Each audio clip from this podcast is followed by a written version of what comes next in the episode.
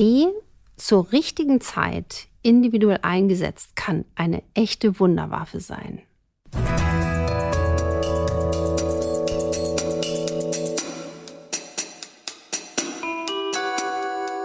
Dr. Anne Fleck, Gesundheit und Ernährung mit Brigitte Leben.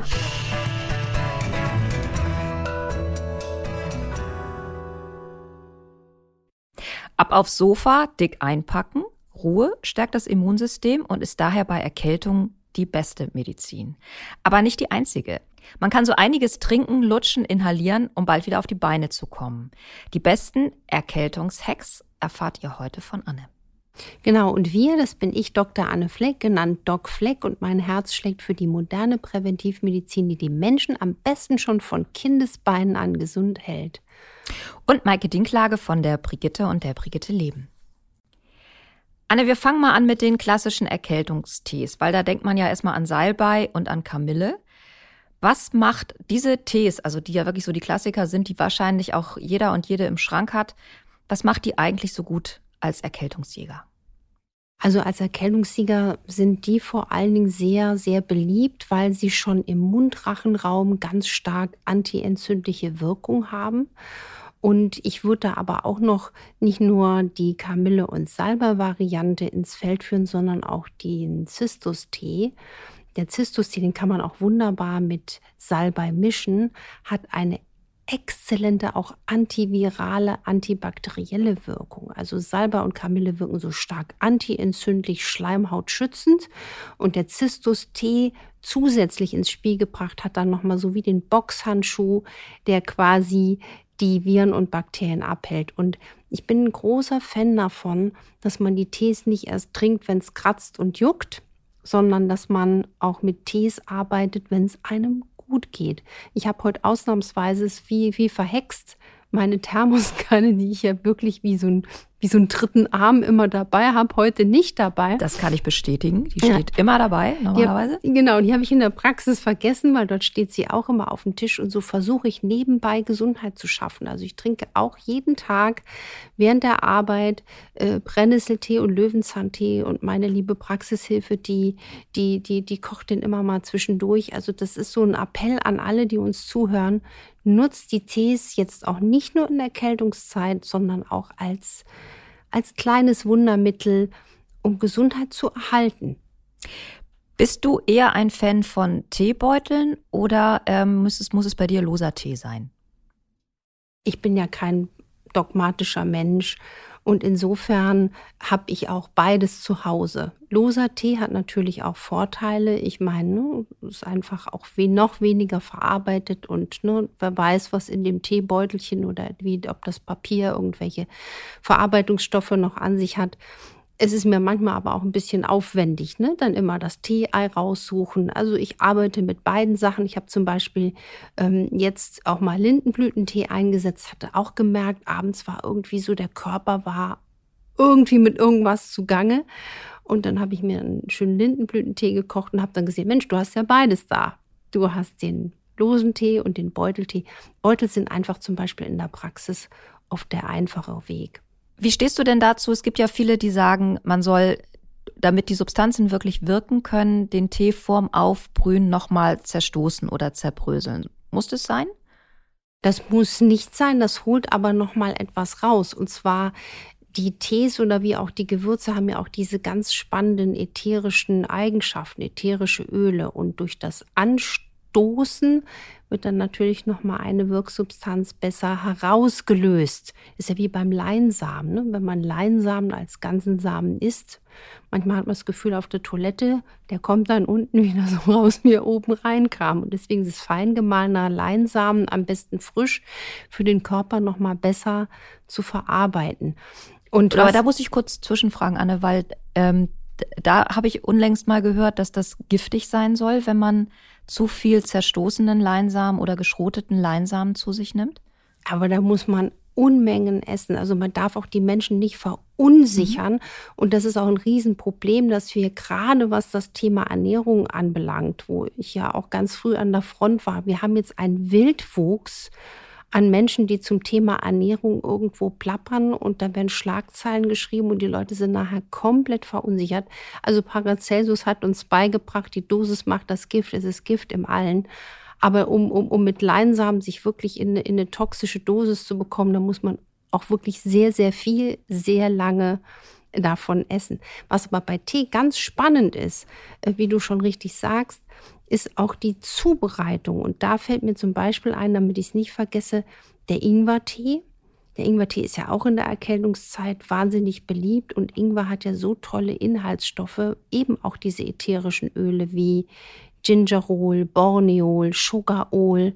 Und ähm, wenn man jetzt zum Beispiel sich einen schönen Ingwertee aufgießt, also so eine Daumengröße Ingwerknolle, klein schnippelt, in seine Tasse füllt und mit kochend heißem Wasser aufgießt, macht man tendenziell dann doch einen kleinen Fehler. Es ist nämlich besser, das kochend heiße Wasser abkühlen zu lassen, so auf 70, 80 Grad oder grob gesagt den Tee nicht kochend heiß aufzugießen, weil man sonst wohl die ätherischen Öle etwas in ihrer Wirkung abdämpft. Das ist so wie mit Omega-3, die sind auch so ein bisschen mimosenhaft. Und das wäre so ein Tipp, wie man den heißgeliebten Ingwertee, der auch wunderbar schön wärmt, ein bisschen gesünder machen kann. Wie lange soll denn ein Erkältungstee eigentlich ziehen? Also würdest du sagen, je länger die Substanz im Wasser ist, je besser ist es für den Tee. Also das kann man ja auch einfach so machen. Es steht auch auf, auf den seriösen Herstelleretiketten auch mal eine Empfehlung, wie lange man ziehen lässt. Ich würde einen solchen Tee wirklich immer mindestens sieben bis zehn Minuten, am längsten so 15 Minuten ziehen lassen. Also zehn Minuten ist so ein schönes Richtwertmodell. Und wer zum Beispiel mit grünem Tee arbeitet, ich kann ja grünen Tee irgendwie nicht so ab ich weiß auch nicht warum. Ähm, dann wahrscheinlich auch irgendwas Genetisches. Ich, ich habe so ein paar Patienten, die können auch nicht so gern mit grünem Tee. Aber grüner Tee hat ja eine unglaublich auch anregende Wirkung. Und da ist es so, je kürzer der Tee gezogen hat, umso besser ist da die auch aufputschende Wirkung. Ne? Also ich habe das einmal aus Versehen gemerkt, da hatte mir im Studium eine Studienfreundin auch in den Thermoskanne, sagte, ich mache einen grünen Tee, dann bist du für die Prüfung richtig topfit und schön wach. Und ich weiß nicht, ich habe die danach gefragt, sag mal, was hast du da reingemacht? Ich kam mir vor wie so ein Duracell-Häschen, was zehn Tage durchrattern marschieren konnte. Die hat da sieben Beutel reingemacht oh gehabt. Gott. Und da war auch noch ein bisschen Milch dran, weil ich immer gedacht habe, diesen Tee, den kriege ich nur so auf die britische Variante runter, wenn da noch irgendwas nicht Teeartiges, also was Milchiges drin war. Also es hat stark geschmeckt, aber es war unheimlich ähm, faszinierend, wie, wie, wie, wie der mich da aufgeputscht hatte. Und das war abhängig von der Ziehzeit. Übrigens noch, was mir einfällt, was auch ein ganz toller Tee ist für die Mund-Rachenschleimhaut, auch toll bei Durchfall und auch wirkend auf die Darmschleimhaut, ist Heidelbeere, getrocknete Heidelbeere als Tee. Gibt es im Reformhaus, vielleicht auch Apotheke. Finde ich ganz charmant, schmeckt auch fruchtig und wird auch echt oft unterschätzt. Das klingt auch sehr spannend und da würde man nach demselben Modell verfahren. Also mit 70 Grad heißem Wasser aufgießen und auch so um eine Viertelstunde ziehen lassen. Ja, oder zehn Minuten und genau, immer auch aufs Etikett schauen. Ist es eigentlich besser, einen Tee zu trinken oder die ätherischen Öle per Dampfbad zu sich zu nehmen? Also ätherische Öle gibt es ja auch, könnte man auch äh, stundenlang Exkurse machen. Beides hat seinen Nutzen und beides hat auch seine Wirkung. Ich finde nur, da muss man auch ganz streng auf gute Qualitäten achten. Und für den Normalverbraucher finde ich Tee immer die erstmal entspannte, umsetzbare Variante. Und außerdem führe ich dem Körper dann auch durch das Tee trinken zusätzlich Flüssigkeit zu. Das hat ja auch seinen Charme. Kommen wir mal zum Thema heiße Zitrone. Das ist ja auch so ein Klassiker. Da heißt es ja, es ist eigentlich Unsinn, die Zitrone heiß zu trinken, weil damit das Vitamin C zerstört wird. Es ist eigentlich besser, sich eine ausgepresste Zitrone in kühles Wasser zu träufeln. Ist das so? Ja, das ist so. Also Vitamin C ist ja auch hitzeempfindlich. Insofern äh, verliert man dadurch etwas Vitamin C. Die Einbuße ist da. Auf der anderen Seite, wenn jemand Erkältung hat, wie das Wort schon sagt, sehnt sich der Körper auch einfach nach Wärme. Und so macht auch das warme Wasser, die warme Flüssigkeitszufuhr einen äh, großen Effekt. Aber natürlich ist es schöner, wenn man jetzt rein auf Vitamin C setzt, ähm, dann die Zitrone in kaltem oder zimmerwarmem Wasser zu trinken. Und ich meine, noch Vitamin C reicher ist ja zum Beispiel auch Kohlgemüse. Rotkohl hat mehr Vitamin C als eine Zitrone. Also die ganzen anderen Vitamin C-Helden oder Petersilie, die werden oft so vergessen. Kommen wir nochmal zum Thema Husten und Hustenlöser. Was sind da für dich die guten Tees? Bei Hustenlösen, Husten ähm, Problemen gibt es ein paar große Helden von Teesorten. Ich komme noch mal mit dem Lindenblütentee um die Ecke, weil er einfach auch eine stark durchblutungsanregende Wirkung hat. Er damit auch so ein bisschen fördert, dass der Körper ins Schwitzen kommt. Also der Lindenblütentee, den mag ich wahnsinnig und nicht nur zum Hustenreiz lösen, sondern auch als Erkältungshelfer der Polizei im Körper. Hm? Ein bisschen Fieber ist ja auch das Zeichen Jetzt kommt die Polizei. Das heißt, wenn Menschen gar nicht so hoch fiebern können, ich kriege auch nicht irgendwie Hochfieber, ähm, ist das sogar ein Zeichen, du hast eine gute Polizei, die kommt dann auch vorbei und haut den Erregern mal eins auf die Mütze. Dann gibt es natürlich auch die großen Helden wie Eibisch, Huflattich, Thymian, Spitzwegerich und diese Sachen, was man natürlich auch noch zusätzlich als Extrakt einnehmen kann.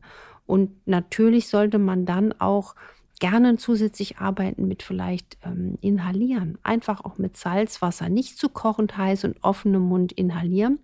Und auch, anfangs hatte ich ja gesagt, die Tage hatte ich auch irgendwie das Gefühl, ich habe auch den ganzen Tag mit Menschen zu tun, irgendwie mein Immunsystem muss gerade ganz schön Boxhandschuhe ausfahren. Und dann kam ich abends nach Hause und sah dann im Zwiebeltopf, ich habe so einen schönen Zwiebeltopf, so einen getöpferten, in so einem schönen ähm, Türkisblau, das ist ja einer meiner Lieblingsfarben. Mit Praxis hat auch die Wandfarbe. Ähm, und da habe ich gedacht, ach, tolle rote Zwiebeln drin. Und dann habe ich mir einfach ein paar rote Zwiebeln in den Topf gehauen und kurz aufkochen lassen und habe diesen Zwiebelsaft mit ein bisschen Gemüsebrühe angepeppt, schön warm getrunken in so einer großen, großen, großen Tasse. Und Zwiebelsaft ist so gesund.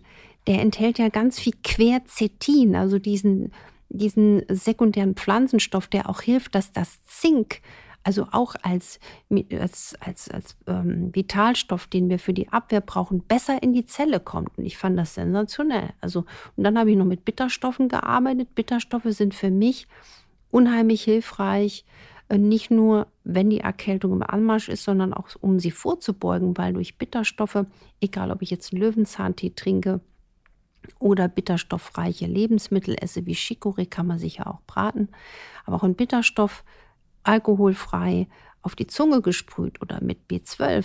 Das habe ich wirklich ein paar Hübe mir gegönnt und am nächsten Morgen war das Biest weg und das hat mich echt gefreut. Gehört in einen guten Erkältungstee Honig? Meiner Meinung nach nein, weil Honig hat natürlich auch wiederum gute Inhaltsstoffe. Also der leider sehr teure Manuka-Honig, wo man auch kritisch sein sollte, dass er eine gute Qualität hat, dass er nicht, ne, wer weiß, wo das herkommt, ähm, hat ja ganz exzellente antibakterielle Eigenschaften. Also ich habe auch so eine Dose Manuka-Honig zu Hause, an die gehe ich dann wirklich seltener ran. Aber nur um jetzt Tee zu trinken, würde ich nicht zwingend viel mit Honig äh, äh, zuckern, weil auch Zucker ist eine Art von Zucker. Also besser zuckerfrei. Und dann sollten wir noch mal kurz auf den Klassiker zu sprechen kommen, nämlich auf die Hühnersuppe. Würdest du Hühnersuppe bei Erkältung empfehlen? Ist das dann so ähnlich wie die Brühe mit der, mit der Zwiebel, die du da getrunken hast? Ja, ja das, ist, das ist das Tolle, ähm, weil alles, was heiß ist, hat ja auch so ein bisschen Dampf. Ne? Das heißt, allein wenn du sowas isst oder trinkst, hängst du deinen Rüssel, deine Nase ja auch ein bisschen Dampf. Also ich hatte eine ganz alte, schwache Patientin. Ich habe gesagt, pass mal auf, dann mach dir einfach ein bisschen eine große Tasse mit Salzwasser und schnupper da einfach dran, damit du ein bisschen ähm, feuchte Luft einatmest. Und die Hühnersuppe ist wirklich, ist ja bekannt, auch aus der alten chinesisch-traditionellen Medizin, das langgekochte die arbeiten auch viel mit Knochenbrühen, die ja auch einen Effekt auf die Darmschleimhaut haben. Da gibt es sogar Studien, dass diese lang gekochten Knochenbrühen oder auch Hühnersuppen die Darmschleimhautbarriere verbessern. Also messbar das Zonulin, das ist ein Marker für die Dichtigkeit der Darmschleimhautbarriere, verbessern.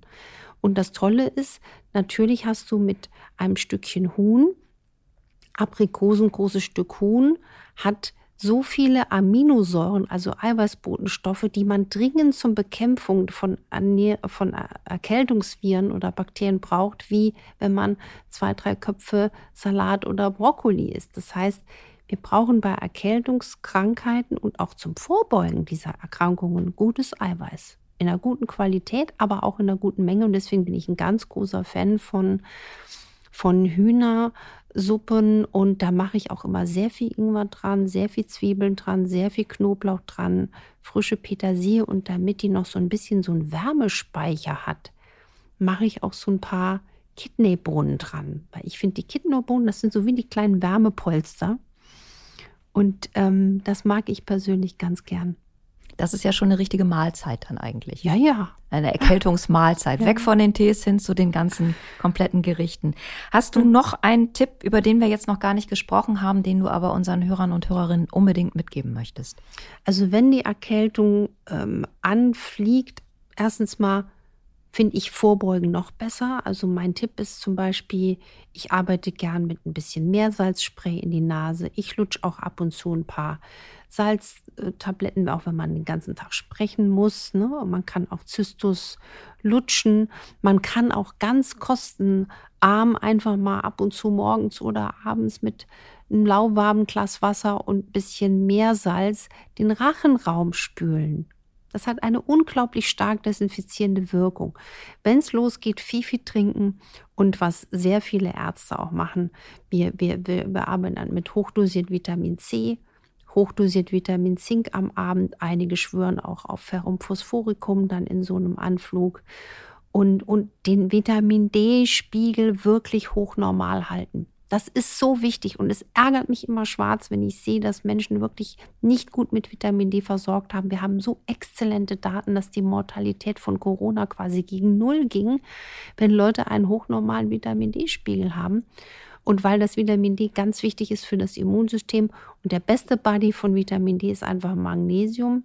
Und das sind auch solche Sachen, eine gute Versorgung mit Vitamin C, Zink, Vitamin D, Magnesium und Omega-3 im Alltag. Wenn man diese Säulen versucht auch zwischendurch einzuhalten, kommt man wirklich besser durch diese Zeit der Viren und Bakterien. Wahrscheinlich habt ihr schon gemerkt, wir sind mit unserem Podcast umgezogen. Ihr findet uns nämlich jetzt bei RTL Plus Musik und die App dazu gibt's kostenlos im App Store oder eben im Play Store. Oder ihr könnt uns natürlich weiter auf den anderen Plattformen abonnieren. Und Anne könnt ihr jetzt auch regelmäßig im Fernsehen sehen, und zwar immer donnerstags ab 14 Uhr im Magazin Punkt 12. Und da beantwortet sie Gesundheitsfragen. Genau, wir haben dann eine eigene Sprechstunde. Manchmal geht's auch kurz vor 14 Uhr los. Und das ist wirklich die Doc Fleck Sprechstunde, wo ich mir ganz wunderbar die ganzen Themen mit ausdenken kann, in die, in die Einspieler reingehen kann und wirklich die Tipps verraten kann, auch die Geschichten der Ursachen der Krankheit erzählen kann. Und ich weiß die Fragen nicht, die man mir stellt, bis ich die Frage im Fernsehen live höre. Also Adrenalin spritzt ganz schön. Adrenalin spritzt auch bei unserer nächsten Folge in der nächsten Woche, denn da beantworten wir wieder eure Fragen und es ist Wundertütenzeit und wir sagen für heute Tschüss, wünschen euch keinen dicken Hals und wenn ihr merkt, da ist was im Anflug, dann wisst ihr ja jetzt, was ihr zu tun habt oder ja. machen könnt, sagen wir so. Und positiv in die Kraft der Heilung denken, das ist ganz wichtig. Geht weg, weg, weg, weg, weg, weg, weg, weg, weg. Stellt euch immer vor, ein Aprikosenstück großes, nein, an einer Aprikosengröße von Huhn Oder kann schon eine Erkältung minimieren und Ingwer und Zwiebeln. Also alles so gute Kumpels. Vieles davon habt ihr im Hauslicht los. Tschüss. Tschüss, macht was draus.